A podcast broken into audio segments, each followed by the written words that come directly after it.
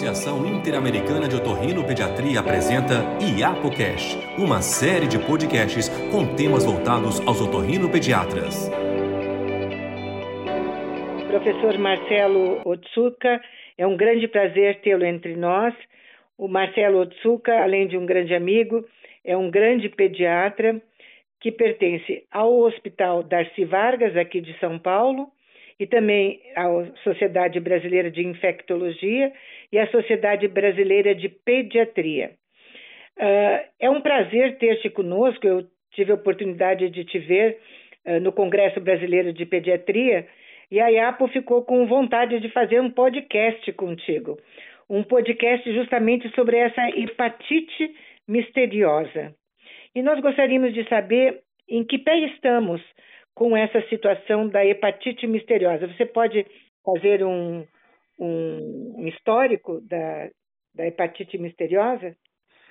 É, boa noite, doutora Tânia. É um prazer enorme é, estar com vocês. Muito obrigado pelo convite para a gente poder conversar sobre isso. E é um tema que tem preocupado muito todo mundo, imagino, né?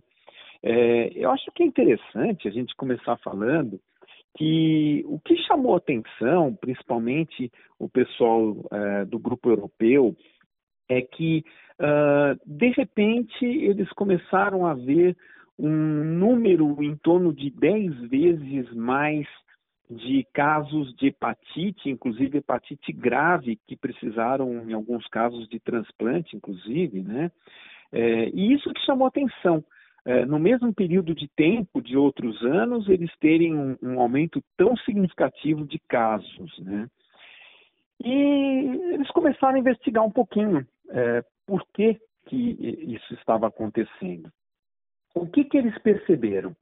Eles não observavam os agentes clássicos de hepatite, como hepatite A, B, C, D, E, é, citomegalovírus, agentes que normalmente são relacionados com quadros de hepatite. Uh, e na investigação de outros agentes, o agente que foi mais observado, pelo menos mais frequente, foi o adenovírus 41. Uh, o que chama atenção para a gente é que o adenovírus 41 ele é um vírus já tradicional de contato de, de doenças uh, na infância.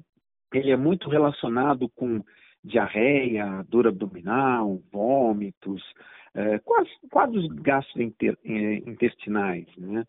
Mas ele não costuma, ou é raríssimo, ele ter algum acometimento hepático junto. E esse vírus não sofreu nenhuma mutação para justificar esse tipo de quadro.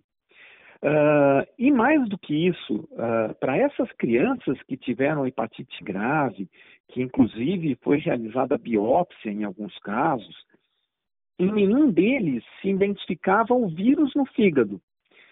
Então a gente começou a ter uma preocupação. O que, o que de novo está acontecendo?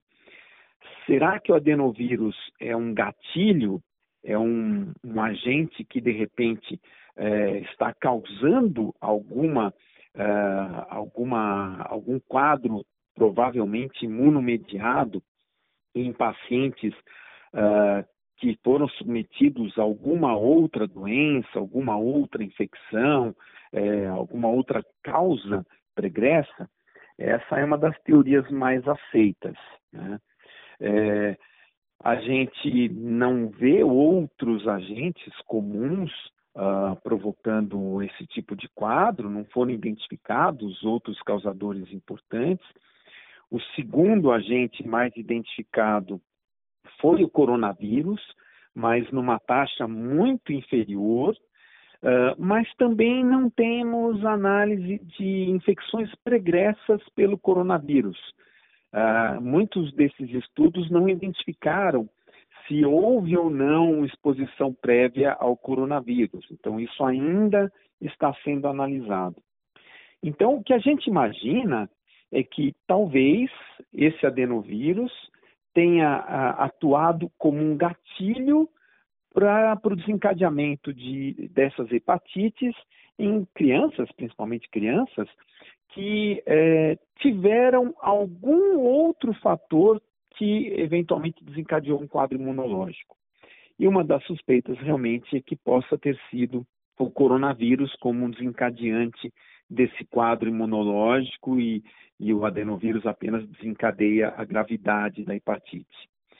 Mas daí a gente pergunta, por que só agora, né? Por que, que nós não tivemos quadros de hepatite antes, principalmente nas crianças, uh, por conta do coronavírus? Uh, nós temos que lembrar que o coronavírus ele é muito relacionado, aliás, é o causador da síndrome inflamatória multissistêmica pediátrica, que é uma situação é, que se assemelha muito à doença de Kawasaki, só que muito mais grave. Aqui no Brasil, uma taxa de mortalidade que gira em torno de 7 a 8%.